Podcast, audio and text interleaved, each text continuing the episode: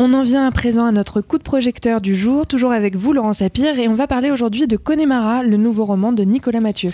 Nicolas Mathieu qui a eu le prix Goncourt en 2018 pour euh, leurs enfants après eux et, qui nous replonge euh, ici dans son terrain de prédilection, le Grand Est, entre chroniques amoureuses et fresques sociales. Alors le point de départ de Connemara, c'est euh, les retrouvailles entre deux quadras qui se sont connus au lycée. Hélène, qui bosse dans un cabinet de consulting, et Christophe, l'ancien champion de hockey devenu VRP en nourriture canine. Drôle d'alchimie. Oui, c'est le moins qu'on puisse dire. D'un côté, l'ex-première de la classe, issue d'un milieu populaire, qui s'est offerte une belle maison d'architecte, un dressing, un brave mari, mais aussi mais aussi le burn-out et, la, lassitude. Et puis lui, à côté, Christophe, le type qui n'a pas vraiment euh, construit euh, grand-chose en fait, qui s'est tout juste euh, épaissi entre son gamin fragile, le père qui perd un peu la boule et, la patinoire en guise de précaré.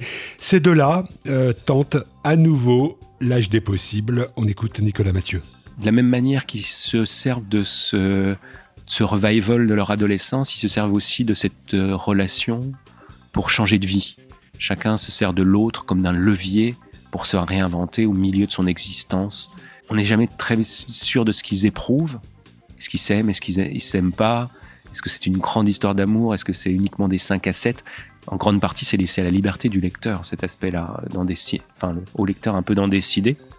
Il y a quelques indices, mais je pense que ça fait partie de ces, histoires amoureuses, peut-être. Euh, oui, euh, quand on est quand on a un peu de bouteille et où les, choses ne sont plus si claires que, que les passions foudroyantes d'à 15 ans. Et c'est justement en retraçant depuis leurs 15 ans les, trajectoires de, ces deux protagonistes et aussi en évoquant leur entourage que Nicolas Mathieu parvient euh, à célébrer une certaine France périphérique, celle des pavillons, des barbecues, la France aussi euh, des petits riens, des brisures incertaines et des bonheurs apparemment désuets. Et ce qui m'apparaît à moi quand je regarde le monde autour de moi, les gens qui me sont proches, c'est qu'il y a des intensités de bonheur et de réussite immenses qui n'ont pas à voir avec le bonheur et la réussite tels qu'on nous les vend. Ça, c'est sûr. Je pense qu'il y a des vies euh, profondément valables et accomplies qui se jouent uniquement sur des petites choses. Euh, l'amour qu'on porte à ses proches, les amitiés qu'on a nouées, la satisfaction d'un travail qui est bien fait, euh, des toutes petites choses comme ça. Et la plupart des gens vivent comme ça en réalité.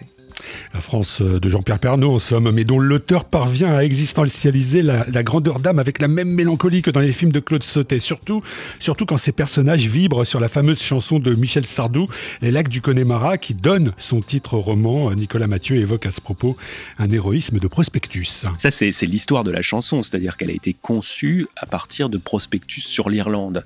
Et elle a été écrite comme ça par quelqu'un qui, n'avait avait jamais foutu les pieds dans le Connemara. Donc euh, oui, un exotisme de prospectus. Et grosso modo, je pense que les gens, euh, les, les paroles leur passent au-dessus de la tête. C'est pas la question, c'est le souffle qui compte. Et puis, euh, c'est une chanson épique. Et dans plein de titres de Sardou, il y a ça. Il fait de l'épique. Il y a vraiment, on sent la, la cavalcade à travers la steppe. Hein. Il y a un truc, pam, pam, pam, mais de l'épopée à destination des classes moyennes. Voilà. Et c'est un peu, c'est un peu mon projet aussi de faire ça. Allez, qu'on aime qu'on n'aime pas, Sardou se connaît Marat est un roman vraiment euh, réussi, souvent poignant. C'est aussi un roman fier, réparateur et authentique, le plus beau peut-être de ce début d'année. Et c'est paru chez Actes Sud sous la plume donc de Nicolas Mathieu.